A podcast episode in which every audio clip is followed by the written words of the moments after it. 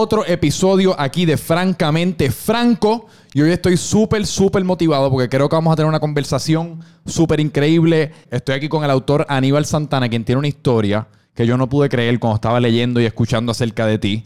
O sea, es una historia que cuenta con tú yendo a prisión por primera vez a los 11 años. A los 17 años te sentenciaron a 262 años de prisión. Empezaste una carrera como escritor. Sales de la cárcel. Ya has publicado, este es tu, ¿qué? ¿Tu novela número 5 o 6? Sí, mi libro número 6. Tu libro número 6. O sea que si hicieran una película de las vivencias que tú has experimentado en esta vida, yo no creo que nadie se lo creería. Pero antes de que se me olvide, porque desde seguro ahorita nos envolvemos, acabas de publicar Heridas 3, Muerte, Amor y Libertad. Tus, como dijiste, tu sexto libro, ¿dónde la gente lo puede conseguir? Sí, eh, mi libro eh, más reciente, se, es mi biografía, se titula Tres Heridas y la pueden conseguir en anibalsantana.com. También la puede conseguir en los Walgreens, Sam Club, eh, en Casa Norberto en Plaza Las Américas, en Librería Norberto en Río Piedra. Por primera vez te arrestaron a los 11 años por robo, ¿verdad? Sí, eso es correcto. Háblame, ¿qué te llevó a ese punto en tu vida? O sea, ¿qué situación familiar? Háblame de Aníbal por esos primeros 11 años de vida que, fueron, que, fueron, que te fueron formando de una manera a la que te viste encontrado con estar en la cárcel a los 11 años por robo. Pues viví en mi casa con mi padre, con mi madre y éramos dos hermanos viviendo bajo el mismo techo. Eh, mi padre era alcohólico, siempre estaba golpeando a mi madre, a mis hermanos, a mí. Eh, siempre estaba borracho. Él llegaba a mi casa. En mi casa básicamente no había comida porque él prefería comprar el ron que comprar comida para sus hijos. Eh, llegaba de la escuela porque me gustaba la escuela. siempre me gustó estudiar.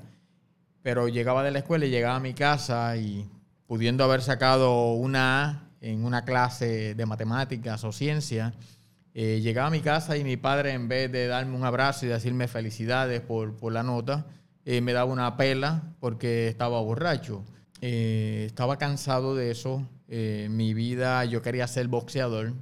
Y yo recuerdo que de niño, yo en muchas ocasiones me iba desde la misma escuela hacia el gimnasio yo guiando por no llegar a mi casa, preferirme al gimnasio. Estaba ya todo el día o la tarde en el gimnasio practicando.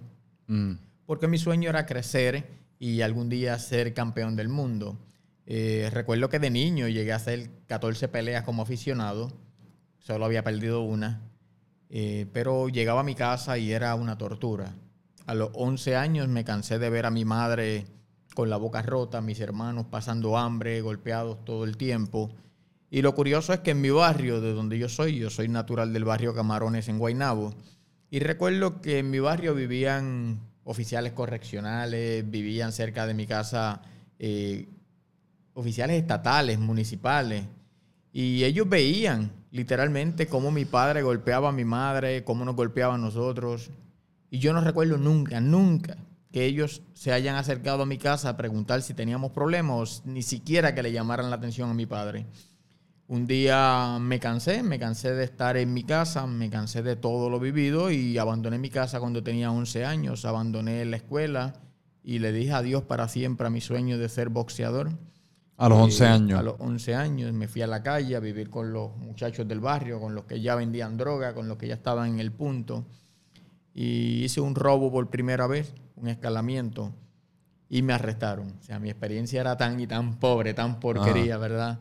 Que fui a robar y en medio del robo me, cogen. ¿Tenías alguna especie de plan o, como tenías 11 años? Entramos a la casa, robamos, pero cuando vamos saliendo los policías están afuera esperándonos.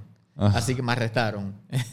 y recuerdo pues que me llevaron a una institución juvenil. Esa institución juvenil era en el pueblo de Humacao. Les recuerdo que para aquellos tiempos aquella institución juvenil le llamaban la cueva del bicho, así literal. Pero era por lo violenta que era. Era una institución de las peores que habían para aquellos tiempos. Y recuerdo que cuando llegué, los menores que ya estaban allí, llegando, me pusieron un cuchillo en el cuello, me quitaron los tenis que yo tenía, me quitaron la ropa que yo tenía. O sea que lo curioso es que yo fui a robar ese día. Y acabaste siendo robado. Y acabé siendo robado en la cárcel yo. ¿Y cómo tú estabas hasta el momento en el cual decides cometer el robo? antes de, antes de llegar a la parte de la prisión. Tú eras un, un niño de 11 años como súper maduro. Claramente tú como que tuviste que crecer mucho más rápido que cualquier otro niño. O sea, ¿cómo tú te describirías a los 11 años? Claramente tenías un montón de agresión den- dentro de ti. Correcto. Pues yo pienso que una de las partes que me hizo madurar a mí desde niño Ajá. era que en muchas ocasiones mi madre no estaba en mi casa, mi padre siempre estaba borracho fuera de la casa trabajando y me tocaba a mí cuidar a mis hermanitos. Así que yo me hacía responsable de mis hermanitos, yo le cocinaba a mis hermanitos cuando había algo en la casa. O si no, pues salía al monte a buscarle guayaba, palcha y todas estas frutas que uno encontraba en el monte para que mis hermanitos comieran. Yo los cuidaba. Para mí, Ajá. ellos eran como, más allá de mis hermanitos, eran como si fueran mis hijos. Y yo pienso que eso me, me ayudó a mí, en cierto modo, como a madurar también siendo un niño. ¿Tú eras el mayor? No era el mayor porque pues tengo hermanos mayores que yo que comenzaron a abandonar la casa también por los maltratos que había. Y tratando de entender eh, el por qué quizás te encontrabas en la situación familiar que te encontrabas, ¿qué tú crees que llevó a tu padre a ser de la manera que era, a, a nivel de que tenía tanta agresión y abusaba del alcohol, le pegaba a tu madre y creó el ambiente familiar que creó? Pues para aquellos tiempos yo no lo entendía. Ahora ya de adulto puedo entender que él tenía problemas mentales. O sea, él era una persona que era paciente mental, pero no lo habían diagnosticado Era otra época. porque era, correcto, era otra época, pero recuerdo que la mayoría de su familia, de la familia de mi padre, también eran personas que se pasaban hablando solos, que caminaban descalzos por la carretera, que eh, recuerdo que mi padre con su hermano se enredaban a pelear en el medio de la carretera, los dos borrachos con machetes, Ajá. terminaban en los hospitales. O sea, la familia de mi padre eran pacientes mentales. Eran literalmente problemas mentales, Sí, no era necesariamente un historial de trauma que quizás él vio a su padre pegarle a su madre y él emuló ese comportamiento. Era más que tú entiendes que tenía, o sea, alguna enfermedad Sí, mental. ellos tenían alguna enfermedad, no tengo duda de eso. Ya de adulto puedo entender, mirando el pasado y tratando de recrear las escenas de, de estos familiares por parte de mi padre, que sin duda ellos tenían problemas mentales. Y entendiendo eso de la manera que lo entiendes ahora y siendo el hombre que eres hoy día, ¿has lo- ¿tú has logrado crear alguna especie de empatía hacia quizás tu padre o tu madre o las figuras principales en la niñez que tú, tú- que tú tuviste que tener? Le cuento, mi madre falleció en el 2013, así que no, pude, no tuve la oportunidad de compartir con ella después de haberme ido a la cárcel por tantos tiempos. Mi padre eh, fue hospitalizado en un hospital psiquiátrico ya hace 6, 7 años, Ajá. pero recuerdo que la última vez que yo lo vi a él, a mí ya me habían arrestado, estaba en una cárcel de máxima seguridad y fue a visitarme.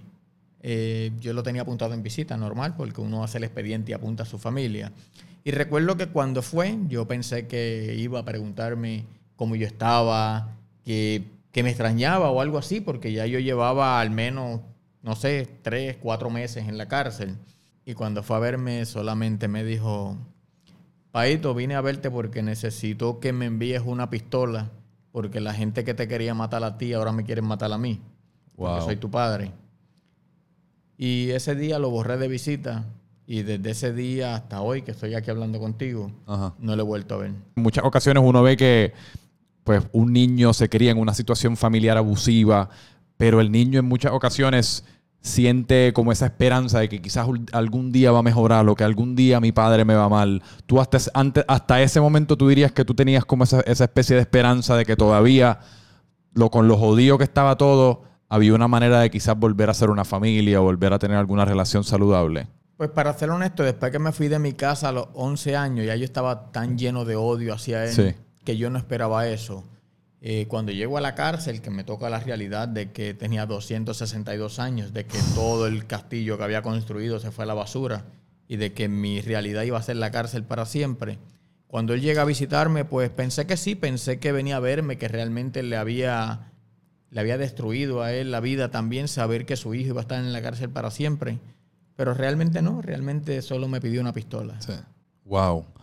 Y pues hablando entonces de la cárcel, entras ese primer día a los 11 años para empezar por esa primera vez que fuiste encarcelado. Háblame de esa experiencia, esas primeras 24 horas. Me mencionaste que te pusieron la cuchilla en el cuello, pero aparte de eso, ¿qué estaba pasando por tu mente? ¿Cómo, ¿Qué fue lo que tuviste allí ese día? Etcétera. Pues te cuento que ese día, cuando me ponen el cuchillo en el cuello por primera vez, ese día yo supe que la cárcel no era para mí. Ese día yo supe que yo no quería estar allí, que realmente me había equivocado. Yo quería regresar a la calle otra vez, quería regresar a la escuela. Pero disculpa que te interrumpa. Hasta antes de eso, ¿tú crees que tú querías ir a la cárcel?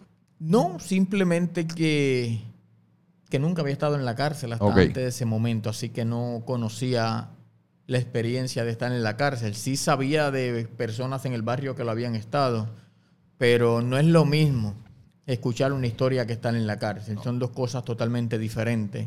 Así que tampoco te, tuve a nadie en mi niñez, eh, a un ex confinado que me explicara con detalles qué era la cárcel, cómo se vivía allí. Simplemente sabía que dos o tres muchachos del barrio habían estado en la cárcel, pero de ahí a ellos explicarme cómo fue su primer día en la cárcel o qué vivían allí, pues no, eso nunca lo supe hasta ese día que llegué. Sí. Y ese día supe literalmente que yo no quería la cárcel, que yo quería regresar a- al gimnasio a practicar.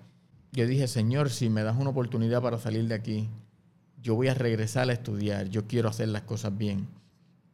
Y recuerdo que estuve seis meses en la institución juvenil, era mi primer caso como menor, le llaman falta. Y recuerdo que a los seis meses el juez que me sentencia me da la oportunidad de salir en probatoria. Para ese entonces mi madre y mi padre ya se habían separado y, y yo le pedí al juez con todo el corazón que me permitiera irme a vivir con mi madre. Pero el juez pues, pensó que mi padre era el único que podía tener el carácter o la fuerza para, para controlar a su delincuente hijo. Ajá. Así que decidió enviarme con mi padre.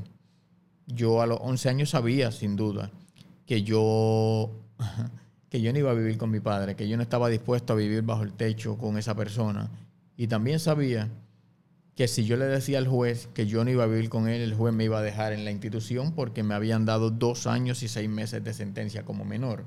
Así que llevaba seis meses. A los 11 años. Que eso suena como un montón de tiempo para tú darle un nene de vida 11 para un años. Eso es una vida, eso es destruirle la vida a cualquier niño. Eso, eso es casi como una especie, y yo lo he descrito así en, en otras ocasiones hablando de temas similares, como una especie de asesinato. Totalmente. A lo que me refiero es que tú coges ese niño de 11 años y tú lo metes dos años y cuánto? Dos años y seis meses. Dos años y seis meses de- detrás de rejas. Tú básicamente estás asesinando cualquier posibilidad que ese niño de 11 años tiene de, de quizás superarse o de ser quien estaba destinado a ser o de ser su mejor versión. Digo, aunque yo te pudiese argumentar que pues tú estás aquí y pues tú estás, o sea, tú ahora mismo estás viviendo una vida increíble, escribiendo unos libros brutales, pero tú vienes siendo un- una excepción, como quien dice, un- a cualquier otro niño de 11 años le pasa esto y sabe Dios cómo acaba. Bueno, yo acabé mal. O sea, y no, no estuve los dos años y seis, y seis meses. De hecho, nunca terminé la sentencia. Eh, cuando me dan los, los seis meses, ¿verdad? Que estoy en, en, eso- en ese proceso de los seis Ajá. meses, fue que yo aprendí de la delincuencia. O sea, yo antes de ir a la cárcel, yo simplemente me pasé con los muchachos del barrio, los veía vender droga, vendí droga, qué sé yo, en la esquina con ellos, hice mi primer robo, que es ese cuando me arrestan, pero no tenía ninguna experiencia. O sea, yo abandoné mi casa, vendí droga dos o tres días, hice el robo y voy a la cárcel. Sí. Mi experiencia era pobre, una porquería de experiencia como delincuente era lo que tenía. Pero recuerdo que esos seis meses bastó para construir un gran delincuente. Porque ya allí estaban los que habían hecho kayaking, los que habían robado, los que habían asesinado. Ajá. O sea, allí estaban todos los chamaquitos. Porque una institución juvenil no necesariamente alberga niños de 8, 9, 10 años. También albergan niños desde los 8 o 7 años hasta los 21. Hasta los 21. Correcto. Cuando tú cumples los 21, dejas de ser menor. A menos que estando en la institución juvenil, te busques otro caso dentro de la institución y te revocan y entonces te juzgan como adulto y entonces puedes salir de la institución juvenil. Pero tú estás en Tú la institución juvenil hombre. hasta los 21. Allí habían hombres que fueron básicamente los que me enseñaron a mí a ser un gran delincuente. Y lo digo para que las personas que vean este video sepan que cuando envían a un niño de 10, de 11 años a una institución juvenil, simplemente lo enviaste a la escuela de la delincuencia. Si esperas que tu niño allí salga como un niño bueno y sano, le vas a destruir la vida y vas a sacar de allí a uno de los peores delincuentes. Obviamente se cae de la mata que pues hablando, pero ¿de qué manera llevan a caso este proceso de educación delincuente? Porque en la cárcel, una vez ya tú llegas, que te integra, el primer día pues te tratan mal, te pasan un cuchillo, te roban si tienen que robarte, pero pues no hay opción, te toca vivir y convivir con ellos allí, te toca aprender a llevarte con ellos o matarse todos los días. No hay forma. O sea, tiene.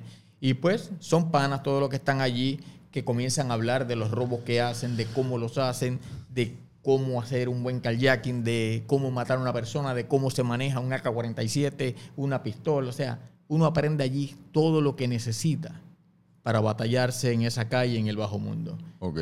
Y allí yo aprendí todo cuando me dan la oportunidad de salir en probatoria a los seis meses, que el juez decide enviarme con mi padre, aún yo habiendo adquirido toda esta experiencia allí, yo estaba claro de que si me daban esa oportunidad yo iba a regresar a la escuela, iba a regresar al gimnasio, porque aún conociendo todo esto, yo sabía que ya yo no quería la cárcel para mí, yo quería regresar, yo quería ser un gran boxeador, ese era mi sueño, pero que el juez se equivocó y le dio la custodia a mi padre.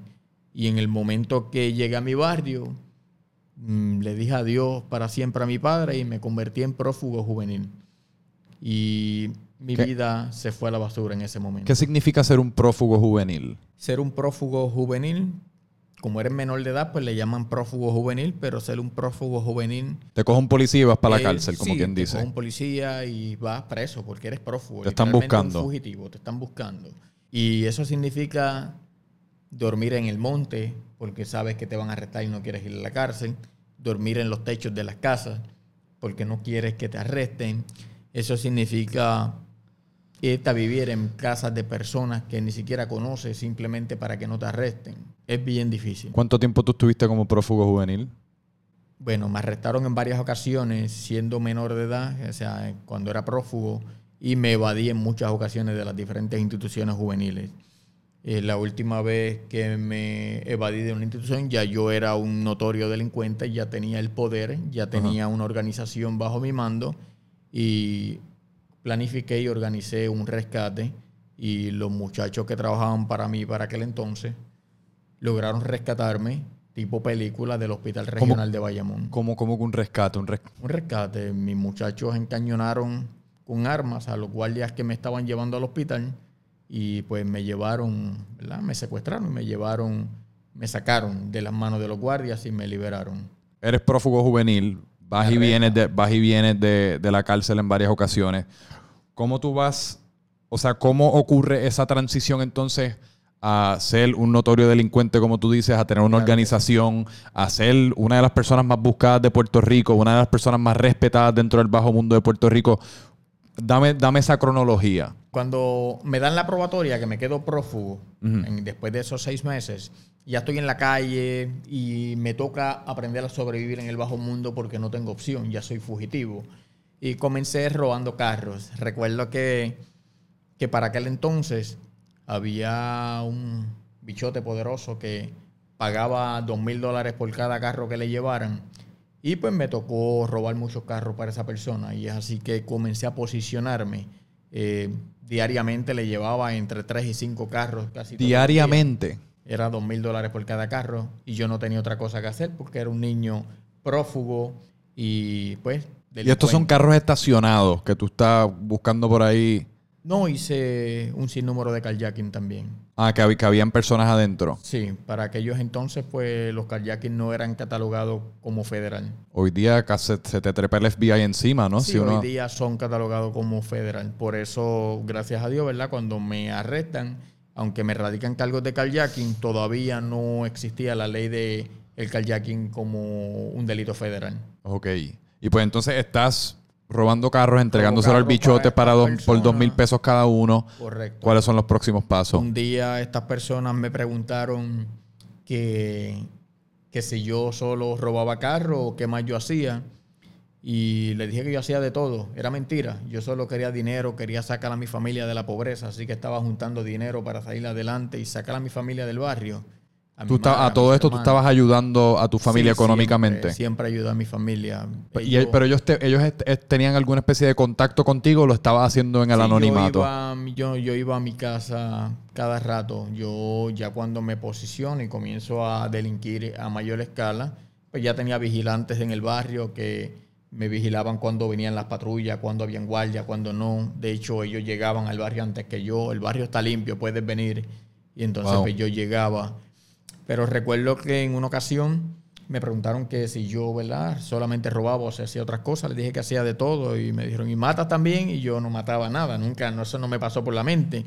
Pero en el bajo mundo tú tienes que tener el carácter firme y demostrarle a esas personas que también están en el bajo mundo que tú estás dispuesto a todo. Y les dije que sí, que yo hacía de todo. Y comencé a sumergirme en eso. Así que comienzo a trabajar con estas personas. Pero recuerdo que eh, es, es curioso porque cuando yo me uno a estas personas poderosas, eran dos hombres que tenían un- el poder, cada uno con su propia organización en diferentes partes de Puerto Rico. Ajá. Y recuerdo que ellos eran bien socios, bien amigos. Y me envían a hacer un trabajo con uno de los muchachos de ellos. Un trabajo es un robo. Con uno de los muchachos de ellos que tiene más experiencia que yo y que lleva muchos años trabajando con ellos. Yo soy el novato. Pero yo soy un hombre bien leal. Yo odio la traición. Desde niño yo siempre he sido bien leal. Y recuerdo que ese día, cuando vamos a hacer el robo, la persona, este muchacho que va conmigo, vemos todo, ya se había planeado el robo, era una organización que hacían unos planes brutales, estudiaban a las personas que iban a robar. Y recuerdo que ese día eh, estaba todo nítido, el robo era lo más fácil para hacer. Yo no tenía experiencia y yo sabía que era bien fácil. Y el muchacho que anda conmigo me dice, mira, Paito, este, no hagamos esto hoy, vamos a hacerlo otro día solo tú y yo, porque esta gente nos están usando. Esta gente nos están usando y si lo hacemos tenemos que darle la mitad de los chavos a todos ellos. Sí. Entonces tú y yo somos los que arriesgamos la vida. Y yo lo miré y pensé que era simplemente una prueba. Me están poniendo a prueba. Es la primera vez que voy a trabajar con ellos. Y le dije, "Ah, está bien, no hay problema. Regresamos. Y no hicimos el trabajo ese día. Eh, uno de los jefes eh, me dice, nos dividimos, el chico que andaba conmigo se fue. Y pues me monto en el carro con este uno de los jefes porque íbamos a ver otro trabajo. Y en el camino me pregunta, nene, ¿qué fue lo que pasó? Si eso era bien fácil, ¿por qué fallaron? Y yo le dije, ah, porque fulano eh, me dijo a mí que, que no, que no lo hiciéramos, que después lo hacíamos él y yo, porque ustedes nos están usando. Así que yo creé un issue y un problema entre estas dos organizaciones, acabando de llegar Wow. que giraron el carro y regresaron a matar al muchacho, pero el muchacho estaba protegido por el otro jefe, Ajá. porque pues... eran- y estas eran dos organizaciones eran que dos hasta ese momento estaban eran amistosas. unidos, Eran, aliados, eran como hermanos todos. Y ese día esa alianza quedó rota porque yo dije la verdad, yo, yo era un tipo leal, yo no quería hacer eso, aparte de que pensé también que me estaban tirando una mala jugada para probar si yo era leal o no. Y resulta que no, que el chico no estaba jugando, él sí quería Sí. tirarle un truco a estas personas. Y de esa manera estas dos organizaciones se separan y este hombre que era el jefe de una de las organizaciones me dice, nene, tú eres un chamaco leal y yo te quiero a mi lado. Y me pone como mano derecha de él con una organización grandísima. Así que desde ese momento yo comienzo a liderar la organización de este hombre. Pero mientras vamos creciendo y haciendo trabajos, robos domiciliarios en todo Puerto Rico, pues yo voy creciendo también, mi nombre va cogiendo fama en el bajo mundo y voy rescatando panas y amigos y gente que trabaje para mí, creando mi propia organización a la par con la que ya manejo. Así que continuamos creciendo hasta que ya mi organización eh, era totalmente independiente y siempre fui leal a este hombre que me dio la oportunidad, pero nos habíamos ya distanciado como organización, él con la de él, yo con la mía, pero su gente hacía lo que yo dijera como quiera porque me veían como su jefe también. Y a todas estas tú tenías que edad, como 14 años. Para ese entonces tenía entre 13 y 14 años. ¿De qué manera tú estabas procesando todo, o sea, todo este sumergimiento en lo que era el bajo mundo y de nada tienes tu propia organización y estás al mando de hombres, asumo, hombres mayores de edad, quizás chamacos menores de edad, pero mayores que tú? ¿Tú tenías alguna especie de miedo? ¿Te sentías que te estabas eh, metiendo en un hoyo del cual después no te ibas a poder salir? ¿Cómo tú, lo estabas cómo tú estabas procesando toda experiencia de de la nada convertirte tú en una figura súper prominente dentro del bajo mundo? Pues yo caminaba con, con el único temor de que sabía que en algún momento la línea de tener que asesinar a alguien iba a terminar cruzada yo siempre traté de evitar eso. Ese era tu mayor temor, no ser, no ser tú asesinado en algún momento. No, no, yo no asesinar a nadie. No quería asesinar a nadie. Realmente no, eso nunca estuvo en mi mente. Yo solo quería hacer dinero, generar todo el dinero posible para sacar a mi familia de la pobreza del barrio. Así que mucho tiempo reuní dinero con esa intención. Pero cuando se está en el bajo mundo y se está en un área o en una posición como la que estuve yo, siempre está esa, esa opción o esa parte de que... Esa sombra. sí, vas a terminar asesinando a alguien eh, porque tienes que demostrarle a tu organización que ya son asesinos antes que tú. Porque las personas que trabajaban para mí ya eran asesinos. Yo me vendí como un asesino, pero yo no era asesino todavía. Ellos creían que yo había asesinado. No, no había asesinado. Pero yo tenía un carácter tan fuerte porque yo tenía, yo estaba tan, tan lleno de odio y de rencor desde niño que mi palabra era mi carta de presentación y si yo le decía que yo había asesinado, ninguno lo ponía en duda. Punto. Era yo y, así era. Y, recuerdo que, que un día todo se salió de control porque nos dieron un trabajo. Nos dijeron, mi apodo era Paito, me dijeron, mira Paito, tengo un trabajo hay un millón de pesos ahí en la casa de mi cuñado. Yo lo conté con él. Eh, yo le dije, ¿tu cuñado es narcotraficante?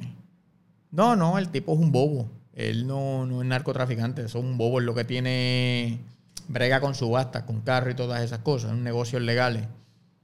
Y le dije, ¿tú estás seguro? Sí, es un bobo. No te preocupes que yo voy contigo también. Qué bobo tiene un millón de pesos cash en la casa, ¿verdad? Claro. Entonces, dentro de la organización de nosotros había normas, habían principios, habían reglas. Y una de las reglas era que nunca íbamos a asaltar ni a robarle a nadie que fuera del bajo mundo, ningún delincuente. O sea, todo, perdón, todas las personas que eran delincuentes igual que nosotros, nosotros los respetábamos porque eran chamacos que estaban tratando de ganarse la vida como podían, igual que como lo hacíamos nosotros. Así que había un respeto. Y yo no iba a cruzar esa línea. Pero este chico nos dice que su cuñado tiene un millón de pesos y que brega con subasta. Y le dije, pues vamos entonces a hacer el trabajo. Y fuimos, hicimos el trabajo y en efecto había un millón de dólares. Pero nos llevamos bultos y maletas de la casa de esta persona. Y recuerdo que no tan solo había un millón de dólares, habían kilos. Mm. Ahí tú te diste cuenta cocaína, que habían bultos llenos de pistolas y de rifles. Así que entonces en ese momento yo supe. Y en ese momento que tú supiste, ¿no te cruzó por la mente no llevar a cabo el trabajo y dejar el dinero en donde estaba? No, ya nos habíamos llevado todo, porque los bultos y los maletines que habían eh, tenían candados. O sea, nosotros nos llevamos todo, simplemente nos aseguramos que, que una maleta y un bulto, en, como nos habían dicho antes de llegar al lugar, eran los que estaban llenos de dinero y nos aseguramos en el lugar abrir esas dos y en efecto estaban llenas de dinero. Y pues todos los otros bultos y maletas que ah, estaban cerradas nos las llevamos sin abrirlas para no perder tiempo. Y en nuestra base, en nuestro barrio, es que abrimos todo y descubrimos que había droga y que habían armas. Y en ese momento, pues sabíamos que algo feo iba a llegar y iba a asomarse, ¿verdad? Para comenzar una guerra en el bajo mundo. Recuerdo que... Y en ese momento, ¿qué pasó por tu mente cuando realizaste, o sea, esto se jodió? Sí, ya en ese momento yo me reúno con el otro que yo, que me dio la oportunidad, que, que era el jefe de la otra organización. Me reúno con él y le digo, hice un trabajo y esto es lo que sacamos de ese trabajo. Y me dijo, ¿dónde fue el trabajo? Y yo le dije la zona Y le, le, dije, y él me dijo, ¿y sabes el nombre de la persona? Y yo le dije, sí, es fulano, de tal sitio. Y me dijo, nene, nos mataste a todos, estamos muertos. Esa gente son tan y tan poderosos que nosotros no somos nada comparado con ellos. Estamos muertos, me dijo. Y yo tenía mi ego tan grande ya Sí. que yo le dije, no, no voy a morir, vamos a la guerra. Y así comienza mi primera guerra. Que tú, como quien dice, te sentías invencible en ese momento. En ese momento me sentía invencible y también sabiendo que no quería morir, que era un niño y que no quería morir. Yo no estaba dispuesto a morir.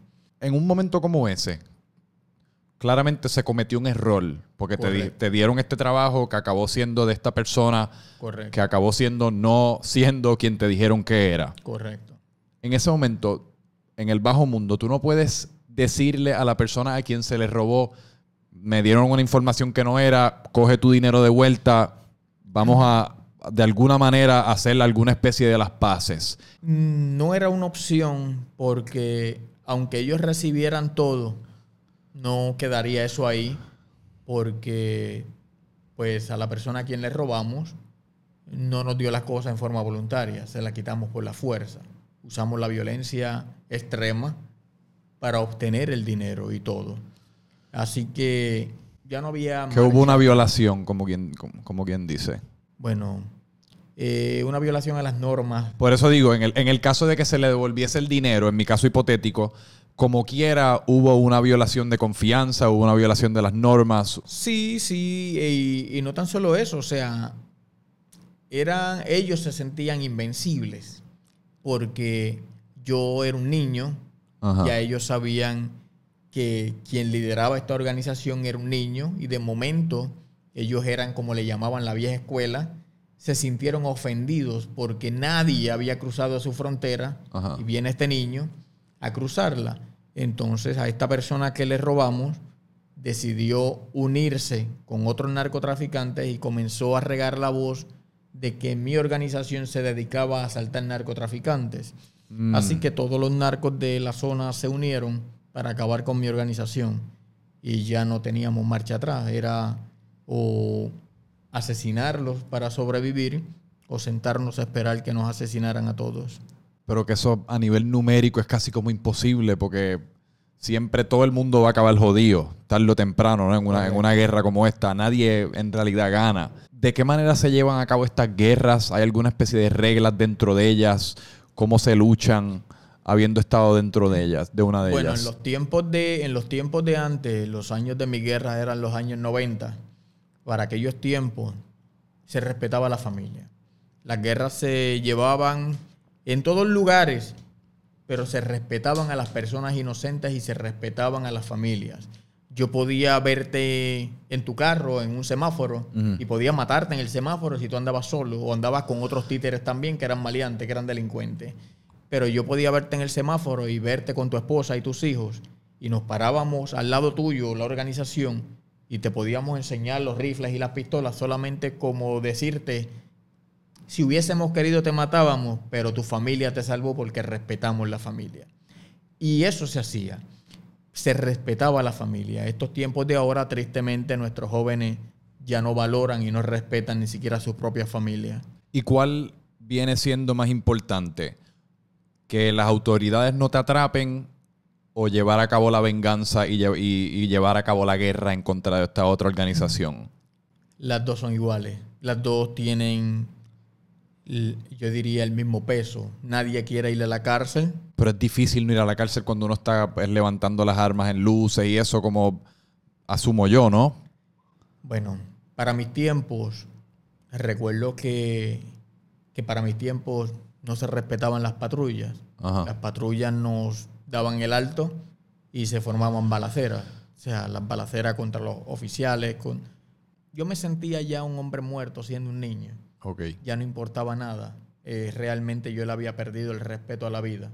Simplemente respetaba a las familias porque quería que respetaran a mi familia. Entendido. Pero fuera de ahí, todo lo que fuera un peligro o tentara contra mi vida, eh, yo iba de frente siempre. Ok.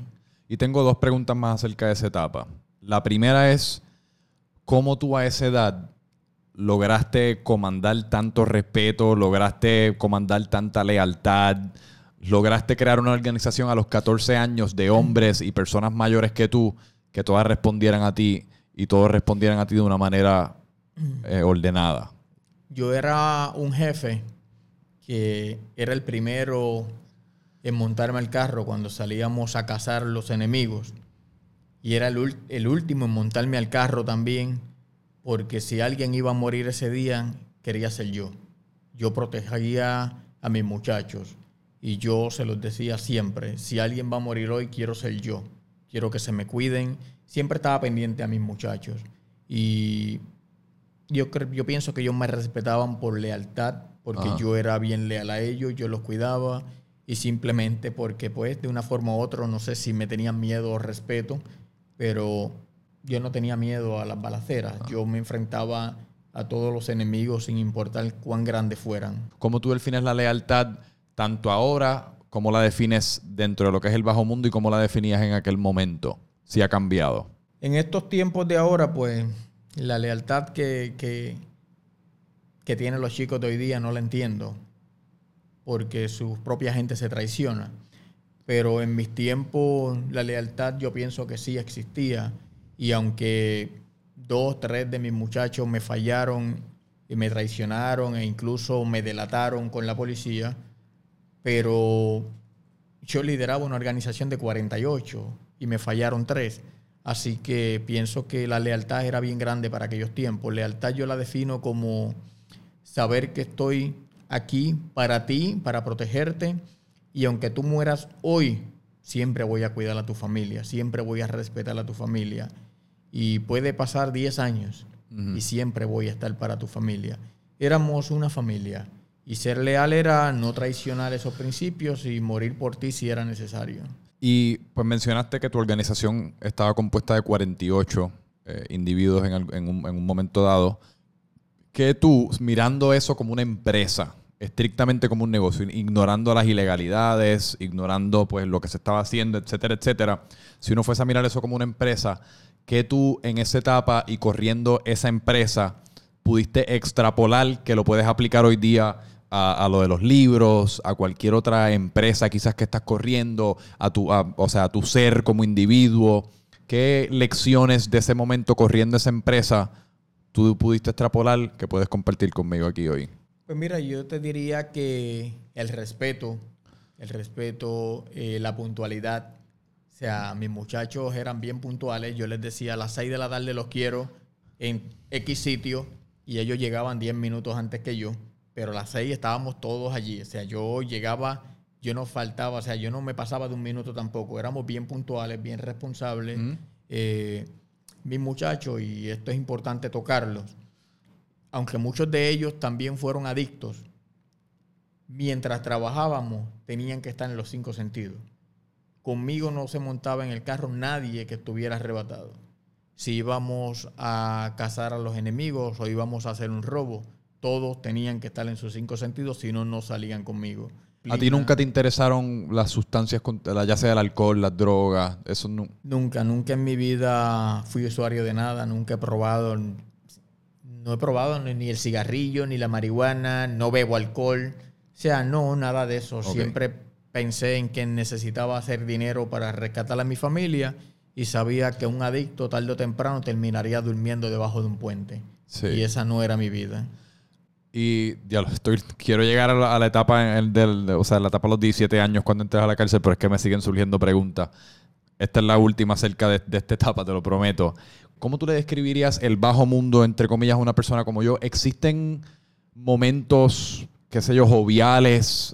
¿Se bromea quizás entre ustedes? O sea, ¿o es todo el tiempo tan intenso como yo me lo imagino? ¿Todo el tiempo uno está llevando a cabo un trabajo? ¿Todo el tiempo uno está temiendo por su vida? Bueno, es dependiendo eh, el, tipo de organización que sea. Por ejemplo, si es una organización que ya está en guerra, no, no hay momentos de paz, ni de chiste, ni de nada. Es tenso. Sales a acabar con los enemigos o estás literalmente durmiendo con un rifle a los pies de tu cama y dos pistolas debajo de la almohada, todos los días.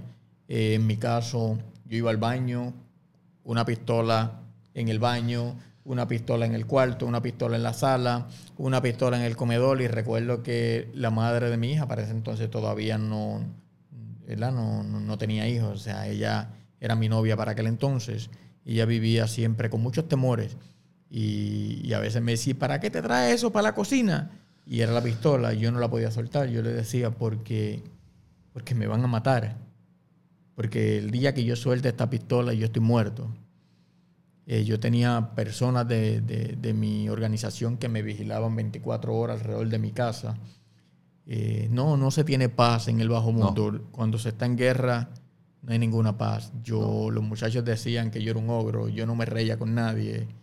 Eh, yo era un tipo, como dicen por ahí, apestado de la vida. Y pues entonces ya finalmente transicionando a los 17 años, si no me equivoco. Correcto. ocurre lo que ocurre eres atrapado por las autoridades y pues después pasa tu proceso legal y se te dicta una sentencia de 262 años, si no me equivoco, pero suena como 262, pero después tú lograste que fuese una sentencia como es consecutiva. Concurrente. Concurrente de 55. De 51 años. 51 años. ¿Y qué está pasando por tu, por, por tu cabeza en ese momento que se te dicta la sentencia y ahora estás aquí, pero en aquel momento me imagino que tú pensaste que vas a pasar el, resto de tu vida dentro de una cárcel. ¿Qué estaba pasando por tu, por tu cabeza en aquel momento? Pues mira, más que la sentencia de 262 años, a mí lo más que, que, me destruía era saber que había dejado a mi novia embarazada. Wow. Saber que, que un hijo mío iba a crecer sin que yo estuviese ahí para protegerlo, que había dejado una guerra en la libre comunidad y que mis amigos iban a morir en esa guerra y ya yo no iba a estar para defenderlos. Eso pasaba por mi cabeza desde el día uno en que me arrestaron. ¿Cómo fue que te arrestaron? Un familiar me traicionó, un, mm. hombre que trabajaba para mí, que era mi sangre, que, que yo amaba como un hermano. Me traicionó y vendió mi ubicación. Yo me dirigía a recoger un cargamento de armas que llegaba y había olvidado que ese primo mío también lo sabía y yo había votado de la organización hacía como un mes, dos meses tal vez al primo mío, porque como dicen en la calle, había virado el rejón, o sea, había, estaba colaborando con la policía. Y, y pues lo alejé de mi lado porque no quería hacerle daño por la familia y porque era mi familia, pero no lo quería a mi lado ya. Y pues cuando fui a recoger las armas me sorprendió un centenar de policías que me salieron de todos lados. Y de esa manera es que me arrestan. ¿Se puede saber, para uno tener una idea, como cuánto dinero se está moviendo en una organización de estas? Bueno, dependiendo, porque al principio comencé bregando con droga y qué sé yo, pero después me percaté que el trabajo que yo hacía eh, de robo domiciliario o asaltos a comerciantes me dejaba más que el punto. En un punto de droga posiblemente yo podía generar 50 mil, 100 mil dólares en dos semanas, pero con los trabajos que yo hacía. 50 mil, 100 mil para dividirlo entre, entre todo el mundo. Bueno, no entre todo el mundo porque cuando tú eres dueño de un punto, tú pagas simplemente a los empleados que tienes en el punto. Los demás es si van a trabajar otro tipo de trabajo. Por ejemplo, si tienes que asesinar a alguien o lo que sea. Pero es, es casi como pues un salario. Sí, sí, básicamente. Pero ya cuando me dedico de completo a hacer robos domiciliarios o asaltos profesionales, pues ya sí la organización todos cobran lo mismo, porque todos nos dedicamos a lo mismo, porque todos arriesgan su vida a lo mismo. Y yo pienso que mi gente me quería mucho porque si nos ganábamos 10 dólares, por ejemplo, en un robo me ganaba 10 dólares, estoy dando un número bobo, pero es para eh, mostrarte, ¿verdad?, por qué me respetaban era porque cada uno de ellos también se iba a ganar 10 dólares. Yo no ganaba un dólar más que mi gente. Sí. Así que yo pienso que eso también era una forma de ellos respetarme. Y yo lo utilizaba también como estrategia, ya que siempre fui estratega. Y yo decía, si ellos también están arriesgando su vida y yo voy a ganar 50 dólares, pero le voy a dar 10 a ellos, se me van a Entonces, en algún momento ellos van a sentir ambición. Pero si ellos tienen 10 y yo tengo 10, ¿por qué van a querer lo mío? Si con lo mismo que ellos tienen, hacen lo que yo haga. Entonces, de esa manera yo visualizaba, ¿verdad?, lo que era mi empresa, todos por igual. Pero a lo que voy, dejé de, de, de bregar con drogas porque primero pues no me gustaba, no me llamaba la atención mucho. Y es más arriesgado los robos domiciliarios a, ni- a nivel de el, el peligro que te cojan o lo que fuese. Es más arriesgado que vender drogas. Sí, dan más años de sentencia también. Eh, curiosamente, te dan más años por un robo domiciliario que por un asesinato. Pues los robos domiciliarios eran bien planificados, éramos profesionales en eso. Y en un día, en un robo domiciliario, podíamos tener 100 mil, 200 mil, 300 mil dólares. Así que eran más lucrativos que el punto de Mayormente compuesto de que cash o... efectivo, todo el tiempo era efectivo. Hay gente que tiene dos- 200, 300 mil dólares en efectivo por ahí tirado en la casa. 500 mil, un millón, sí, correcto. Sí, Wow. comerciantes que... Yo tengo un dólar en mi mesa de noche. Literalmente un dólar. Yo creo que está roto, que lleva ahí hace par de meses. Es todo lo que yo tengo. Comerciantes Si que no alguien está escuchando esto. Lo que le toca pagar al gobierno. Así que Ah, eso hace sentido. Que de esos hay mucho. sí, es que son esos. Sí. Entonces, pues no eran trabajos al azar, no era que me decían, este, Franco es dueño de un garaje de gasolina y yo decía, ah, pues mira, vamos a ver si tiene dinero. No, no era así. Era que alguien cercano a ti me decía, Franco tiene 300 mil dólares en la casa. Yo los vi y yo pongo mi vida de por medio. Y entonces eso eran los trabajos que cogíamos Ok. trabajos que eran seguros, que la persona que nos los daba ponía su vida de por medio de que si entrábamos y no había el dinero, esa persona estaba dispuesta a morir. Y esos eran los trabajos que hacíamos a diario. Y usualmente las personas estaban dentro de la casa. No necesariamente eran personas que vivían en la casa, podía ser eh, tu novia, tu primo, tu hermano molesto contigo, Ajá.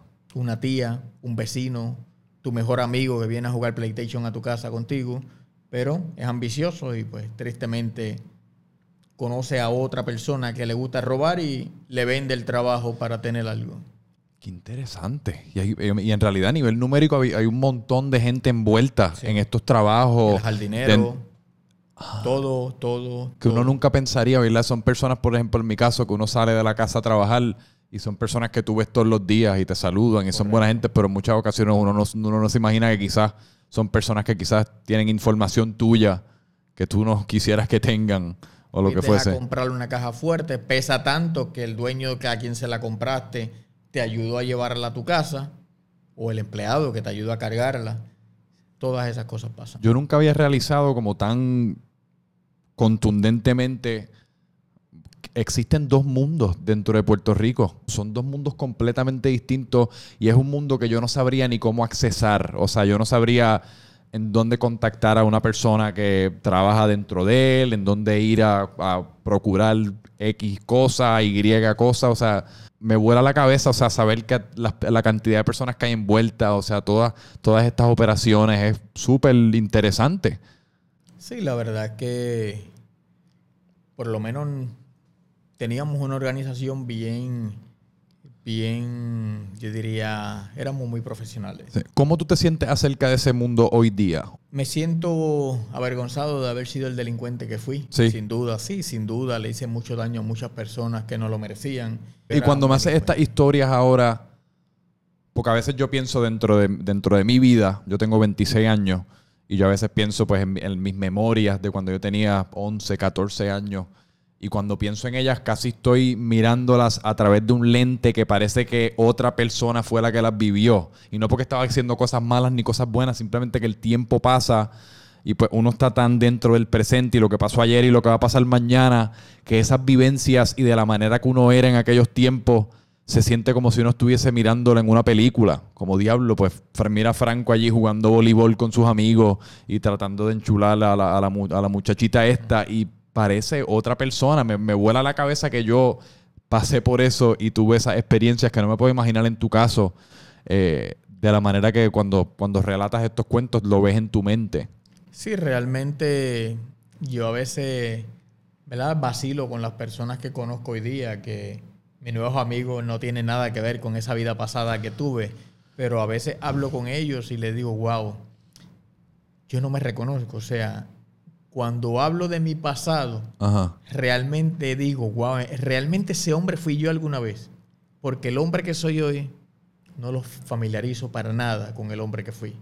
Es tan distante, eh, incluso la forma de sentir, de pensar, todo es tan lejano a esa otra persona Ajá. que yo pienso que este hombre que soy hoy es lo que siempre debí ser y aquello era una simple máscara para sobrevivir a ese mundo que me tocó. Y pues regresando por segunda vez a- al momento que te, que te dictaron la sentencia, que me estabas haciendo un cuento de cómo te sentiste en ese momento y de, pues, de la mamá de tu hija, si no me equivoco, que en aquel momento estaba embarazada y cómo te estabas sintiendo. Pues a mí me arrestan y me radican un sinnúmero de delitos. Por ejemplo, me radicaron 150 robos domiciliarios, me radicaron 48 artículos a la ley de armas, me radicaron 17 tentativas de asesinatos, eh, me radicaron dos asesinatos. Eh, me acusaban de otros sinnúmero de delitos, pero decidí declararme culpable eh, para firmar un preacuerdo, una sentencia de 30 años. Luego, pues, no honraron el acuerdo. Me hice culpable, me declaré culpable, me dieron 30 años, pero aún así el acuerdo no se honró. Me continuaron radicando otros cargos y mi sentencia como tal al principio no fueron 262 años, fueron siete sentencias diferentes. Sí. 30, 38, 40, 48, eh, 60. Me busqué seis años más estando en la cárcel. Eh, intentaron asesinarme en un sinnúmero de ocasiones en la cárcel. Dentro de la cárcel. Porque los enemigos poderosos que estaban en la calle eh, pagaban para que en la cárcel también me asesinaran, porque ellos no pudieron asesinarme en la calle. Y me tocó batallar y luchar mucho en la cárcel. Desde el día uno que llegué, ¿Cómo es eso? ¿Cómo es ese día a día? Tú sabiendo que cualquier, tú no sabes quién es, me imagino, porque le pagan a, a- quien sea, y tú sabiendo que cualquier persona con la cual tú te cruces, ya sea en el baño, ya sea en el, yo no sé si ac- acceso, si tienen un gimnasio, una cancha, lo que fuese, pero cualquier persona puede ser una persona que la hayan pagado para, para acabar con tu vida. ¿Cómo es, ¿Cómo es esa experiencia estando ahí adentro? Pues mira, es una buena pregunta. Nunca me, me hicieron esa pregunta. Y era bien difícil. Yo no confiaba en nadie. Eh, tenía amigos porque conocía personas de, que me había, ¿verdad? Reunido o hablado en el bajo mundo, en la libre comunidad. Pero yo no confiaba en nadie. Yo confiaba solo en mi organización y mi organización no estaba allí en ese momento. Ajá. Estaba yo y me tocaba lidiar. Eh, llegando, logré tener un teléfono celular y logré conseguir cuchillos, así que andaba con un cuchillo amarrado en el muslo las 24 horas, no podía dormir, o sea, yo me amanecía literalmente todo el tiempo. Estaba Acá- solo en un, estaba estaba solo, solo en una celda de máxima seguridad porque pero no de, no, ¿cómo es que le llaman eh, en inglés? Solitary confinement. eh, en segregación. no estabas en segregación Eh, todavía. pasé mucho tiempo en segregación, pero no, básicamente ingresé a una cárcel de máxima seguridad. Ok. Solo en una celda. ¿Qué conlleva máxima seguridad? Máxima seguridad es que te toca estar en una celda 23 horas cerrado en la celda y una hora de recreación si el oficial que está allí le da la gana de darte la hora de recreación. que en muchas ocasiones En no. muchas ocasiones pasa eh, de una semana, posiblemente coge la recreación dos veces. Hay grandes posibilidades de que eso ocurra. Em, me tocaba estar despierto todo el tiempo, me tocaba cuando salía de la celda bañarme, porque los momentos que tienes para salir de la celda es cuando te vas a bañar. Te puedes bañar una vez al día. Te puedes bañar dos veces al día. Se supone que te bañes por la mañana y por la tarde. Pero posiblemente te bañes una vez o no te bañes ninguna. Porque pues la mayoría de los confinados quieren salir a pedirle al pana un cigarrillo eh, o pedirle cualquier otra cosa. Y se ponen a machinear, a dar vueltas en la sección. Y lamentablemente son dos horas de baño, posiblemente una hora de baño, cinco minutos por baño por cada confinado. Así que si este se tomó media hora, el segundo pues se va a tomar media hora también y se quedaron 12 confinados sin bañarse ese día. Ok. Y así pasa todos los días en máxima seguridad, pues se quedan sin bañar 10, 12 confinados casi todos los días. Pero yo imagino que en este momento tú, preferir, tú preferías estar dentro de la celda. A lo que me refiero es que dentro de la celda por lo menos estás un chispito más seguro, entre comillas, de esta amenaza. Bueno, ya para ese entonces ya había cruzado la frontera de haber asesinado. Así que ya era un asesino, ya le había perdido el miedo a la muerte. e incluso creo que también estaba dispuesto a morir porque... Y por- pero, porque no pero quería. para llevarlo un paso más adelante, ¿tú crees que parte de ti quería morir? Parte de mí quería Ah. morir porque no quería hacer una sentencia de 262 años. Que no, es, que no es vivir, ¿verdad? No, no es vivir. O sea, estar en la cárcel con Está una sentencia esperando. de eso es, es estar muerto. Y pues parte de mí al principio también quería morir. Sí, tienes razón. Este, choqué, tuve muchos problemas. En, en el libro verás que, que al principio, los tres, los primeros tres, cuatro años de mi sentencia, tuve muchos problemas con los confinados, con los guardias correccionales, porque en muchas ocasiones mi portón se abría así como por arte de magia para que los confinados entraran a tratar de asesinarme. ¿Eso te pasó? Sí, eso pasa en la cárcel y me pasó en muchas ocasiones. Eh, estoy en la sección porque bajé a tomar agua y los portones se abren y entran confinados corriendo. O vas a la cancha a jugar al baloncesto y de momento ves a 10, 12 confinados que sacan cuchillo porque te quieren asesinar. Y pues uno le toca sobrevivir a eso. Es un milagro que tú, que tú sobreviviste. Es un milagro que yo esté aquí, no tengo duda de eso. Tú estás como entrenado en artes marciales, o sea, tú tienes... No, no, te hago la pregunta seriamente porque si 12 personas vienen donde mí con cuchillas en una cancha de baloncesto, yo pongo mis probabilidades de sobrevivencia en menos de cero, posiblemente en negativo 200. En ese momento uno tiene que tener alguna especie de habilidad táctica de pelea o algo de combate. Cuando en ese momento tu vida para ti significa eso, cero, nada, la de ellos posiblemente para ellos significa mucho. Cuando yo me paraba en una cancha con un cuchillo, con dos cuchillos en las manos, y ellos se acercaban, es como todo, siempre me decían, suelta el cuchillo. Pero yo les decía, no, yo hoy estoy dispuesto a morir. Hoy es un día bonito para morir. Pero ustedes quieren morir, el primero que se me acerque yo lo voy a matar. Así que nunca tuve que soltar mis cuchillos, jamás lo hubiese hecho. Hubiese Así que muerto nunca llegaron a la etapa de, de- de combate. O en sea la que- cancha no, porque no tuvieron el valor para enfrentarme.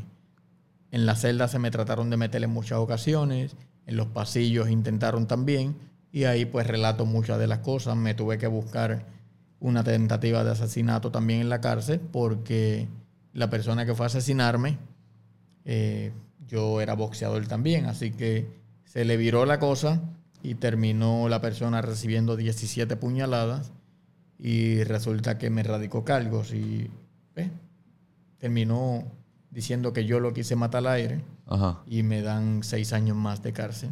¿Y en qué momento esto se detiene y por qué? O sea, ¿en qué momento la gente que está, o sea, dentro de la cárcel ya es como, mira, ya, vamos, a- vamos a dejar de, vamos a parar la venganza con... Yo diría Con que Aníbal, porque- después del cuarto o quinto año de yo estar en la cárcel, Cinco años de esto. sí, de eso porque se dieron cuenta que intentar matarme era morir ellos también y definitivamente no, no, no continuaron. Yo siempre vivía con la esperándolo, siempre estuve esperando la muerte, siempre estuve esperando la puñalada y yo pienso que me mantuvo vivo eso, estar esperando el golpe. Ajá. Y ellos lo sabían, que yo los estaba esperando. Llegó el tiempo en que ya nadie lo intentó. Ya todos en la cárcel sabían quién yo era y decían que yo era un loco, que yo eh, estaba endemoniado, que conmigo era mejor no meterse. Y esas cosas yo pienso que me mantuvo vivo en, eh, en cuanto a ese mundo. Pero realmente lo que, lo que me salvó a mí fue el nacimiento de mi hija. Ok. Porque mi hija me dio a mí ese amor y esa esperanza que yo necesitaba para querer vivir. Y yo pienso que la fuerza que me dio mi hija Ajá. es lo que me hacía empuñar esos cuchillos con fuerza para pararme firme y decir, no, hoy yo no voy a morir. Así que pienso que ella y, y haber conocido más adelante también que sí, que Dios existe. Porque el día que yo solté los cuchillos, yo tuve los cuchillos, yo estuve 15 años en la prisión. Y yo cargué con los cuchillos y yo te diría que 10, 12 de esos 15 años. Siempre. Hay querellas, me cogieron muchísimos cuchillos y, y teléfonos y de todo, porque yo era un tipo bien, bien violento.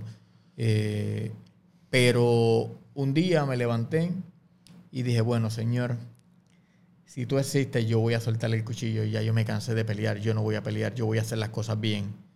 Ya para ese entonces ya yo había comenzado a leer, ya me estaba educando. Sí, que no Ya. fue, o sea, suena como si fue de un día para otro, Sí, pero no, no, tú- todo tú, la- habías puesto un montón de hábitos y procesos Sí, sí, ya, a fue un correr. proceso. Había comenzado a leer, me gustaba leer, estaba solo en una celda y leyendo, leyendo, comencé, comencé a instruirme, a aprender.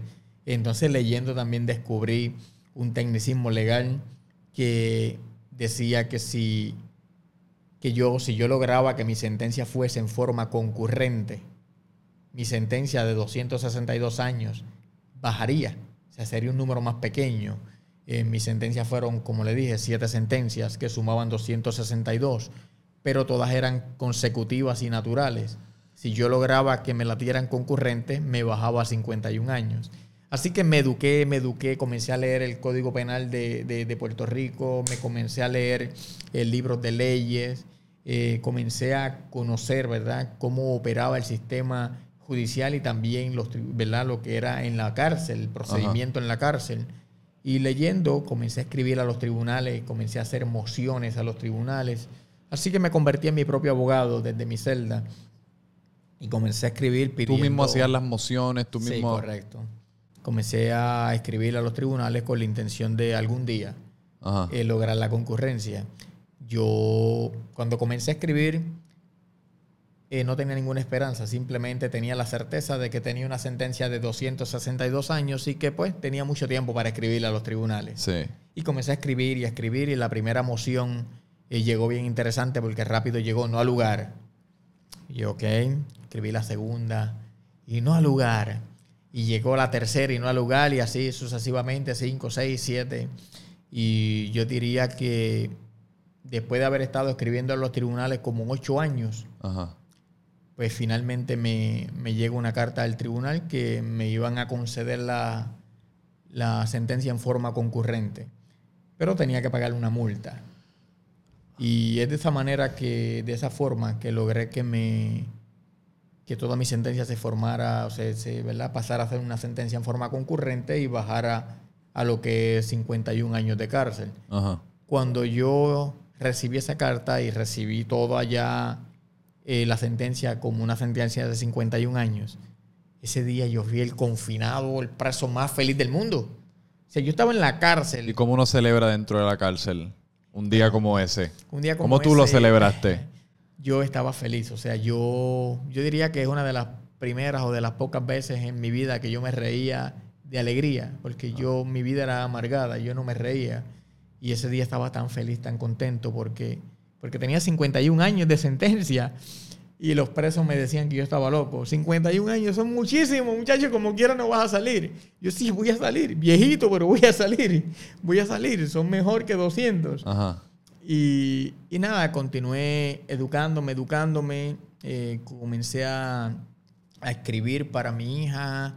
eh, yo diría que a la educación, la educación Y hizo ven de acá, mí- dentro de la cárcel, ¿cuáles tú identificarías como los pequeños placeres que te daban un montón de un montón de placer?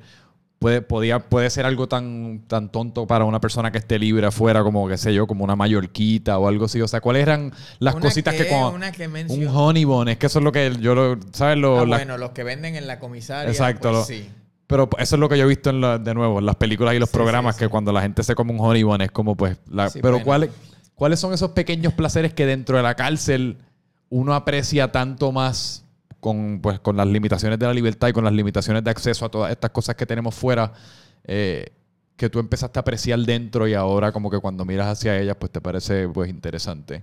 La Sí. literatura. La literatura fue la fuga perfecta. Cuando De yo verdad. comencé a leer, ya yo no estaba en la cárcel. Yo diría que, que lo que me cambió a mí fue eso. Yo me, me sentaba en una celda de máxima seguridad, abría un libro y ya yo no estaba en la cárcel. Literalmente yo estaba paseando por España, por México, eh, por diferentes países, leyendo autores de esos países. Ajá. Y yo diría que lo mejor que me pasó a mí en la cárcel fue conocer la literatura, la escritura, educarme. Eso fue sin duda lo mejor que me pasó. Porque la cárcel de por sí es un infierno. hablas que la cárcel es un infierno. Para la persona que no conoce acerca de la cárcel, descríbeme un día o descríbeme, descríbeme la cárcel, la existencia dentro de la cárcel. La existencia dentro de la cárcel es bien triste. Es eh, estar en tu cama, posiblemente acostado en tu litera, que es o de metal o de cemento, con un matre de, dos pulgadas de, grosor. O sea que tu dolor de espalda va a ser eterno todos los días. saber que las cucarachas te pasan por encima, porque las cucarachas de hecho habitan la cárcel antes que tú, así que somos nosotros los que invadimos el territorio de ellos. En la cárcel es ver peleas entre confinados por boberías, ah. si es ver esperar un motín en cualquier momento porque pues, la cárcel es una bomba de tiempo. Un oficial correccional pasa, ve a un confinado con un cuchillo, se tira un registro, eh, se pone agresivo un confinado, terminan 10 confinados peleando contra un guardia, 20 oficiales contra un confinado. Eh, es estar en el baño bañándote y no cerrar los ojos porque piensas que el que va a entrar puede darte una puñalada de espalda estar en la cárcel es lo peor que puede tener o pasar un ser humano y no, no se lo recomiendo a nadie. Muchas personas pueden pensar que estar en la cárcel es fácil, pero no, no lo es. No, bueno, yo no, sé quién, yo no sé quién piensa eso, pero está, esa es una persona que tenemos que tener una conversación porque es mi mayor temor, no que yo esté haciendo nada ahora mismo para que, que resultaría en yo estar en la cárcel, pero yo creo que yo hasta cierto punto preferiría estar muerto. Yo no, no me pudiese imaginar qué yo haría con esas 23 horas dentro de una celda. Yo creo que yo me volvería loco y, mucho más allá que tú estuviste semanas eh, en, confinado en, en, de estos solitarios. Mucho tiempo. Estuve, yo diría que... los primeros dos, tres años de mi sentencia los pasé en segregación. ¿Y qué, y qué, y disculpa mi lenguaje, pero qué carajo tú haces dentro de, dentro de segregación? era muy violento y pues... no, no, pero no qué haces dentro ahí, pero ¿qué, haces? segregación? ¿Qué, hago ¿Cómo uno pasa un día dentro de segregación? Nada. Yo lo pasaba simplemente haciendo ejercicio eh, porque no tenía otra cosa que hacer, porque no hay nada en la celda más allá de un... ¿Habla solo? Eh, sí, eh, está solo, hablando solo posiblemente con las paredes porque no hay nadie allí. el oficial de corrección pasará a dar una ronda, se supone que cada 15 minutos, pero posiblemente de una ronda cada dos, tres horas porque realmente pues estás solo allí, no hay nadie más contigo, ah. así que no, vas a agredir a nadie ni nadie te va a agredir a ti. Te dan el desayuno, el almuerzo y la comida a través de una puertita, ¿verdad? Pequeña en la otra puerta. Y la comida horrible. Horrible, es la porquería más cruel y, asquerosa que puedas probar en tu vida. Eh, yo diría que que comer en la cárcel es como, como irte a, un lugar de estos que le echan la comida a los cerdos y comer allí, porque es una asquerosidad. Y en, todo este tiempo, para ir ya, para ir acabando, es que si no, pues, estamos aquí tres horas. De nuevo, tres heridas en todas, las todas las librerías, Walgreens, CVS, Walmart, me imagino que todas las librerías locales. Sí, sí, si quieren eh, el Instagram me imagino que es una buena herramienta. Correcto, para ¿verdad? continuar apoyando y que podamos continuar con este movimiento de prevención para nuestros jóvenes. Síganos en todas nuestras redes, Aníbal Santana Merced, Facebook, Instagram, YouTube y pues aníbalsantana.com. Yo espero que esto se repita porque tengo, literalmente discutimos casi como nada más que lo, Nada. Mitad, exacto, no discutimos nada. Eh, ¿Tuviste la serie en Netflix? ¿Te gusta Netflix? Sí. ¿Viste la serie en Netflix de los Central Park Five, de los cinco muchachitos de Nueva York? Sí. Que lo... Sí, la vi. Increíble. nunca, yo nunca me había conmovido con una serie como me conmoví con esa, pero estoy pensando específicamente en el que, si no me equivoco, es el, último episodio en el que el, en el, que el chamaquito está en, solitario, en, el, en segregación ver ese episodio fue vivir, ver ese episodio fue tortura para mí yo no me pudiese saber no me pudiese imaginar tener que pasar por eso yo lo vi a mí me chocó y me dolió mucho yo viví la prisión pero yo era culpable de mis delitos ellos no exacto así que si yo lo viví fue muy fuerte para mí cuán fuerte es para aquellos que son inocentes ajá Sí, eso estuvo. Se la recomiendo a todo el mundo si no la han visto. Está, creo que no sé si se llama Wendy Sí o se me escapa ahora mismo el título. la novela mía Presagio. Presagio. Estamos en negociaciones con unas personas de Hollywood. Posiblemente va a ser una serie para Netflix.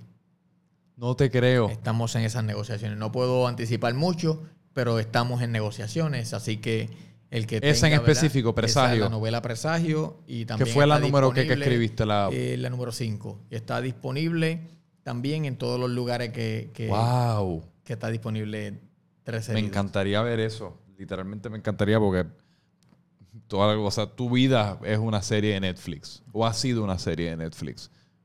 Pero a ti, a ti te tocó vivirla. A mí me tocó vivirla, correcto. Y te toca vivirla. Bueno, pues, mano, aprecio un montón. De verdad que aprecio un montón tu tiempo. Espero que se repita porque yo creo que tenemos tantas otras cosas de las que hablar que, pues, espero poder volver a tener, la- volver a tener la oportunidad de, de conversar. De simplemente sí, conversar y explorar, explorar todo esto un poquito más profundamente que acabamos de hablar. Tres heridas. Instagram. Síguelo. Cómpralo. Consúmelo porque de verdad que es una de las, de las historias más surreales que yo, escribí, que yo he escuchado. Eh, estoy loco por leerlo y estoy bien motivado. Gracias. Franco Gracias. Micheo, a mí me puedes seguir en todas las redes. Y esto fue otro episodio de Francamente Franco. Paz.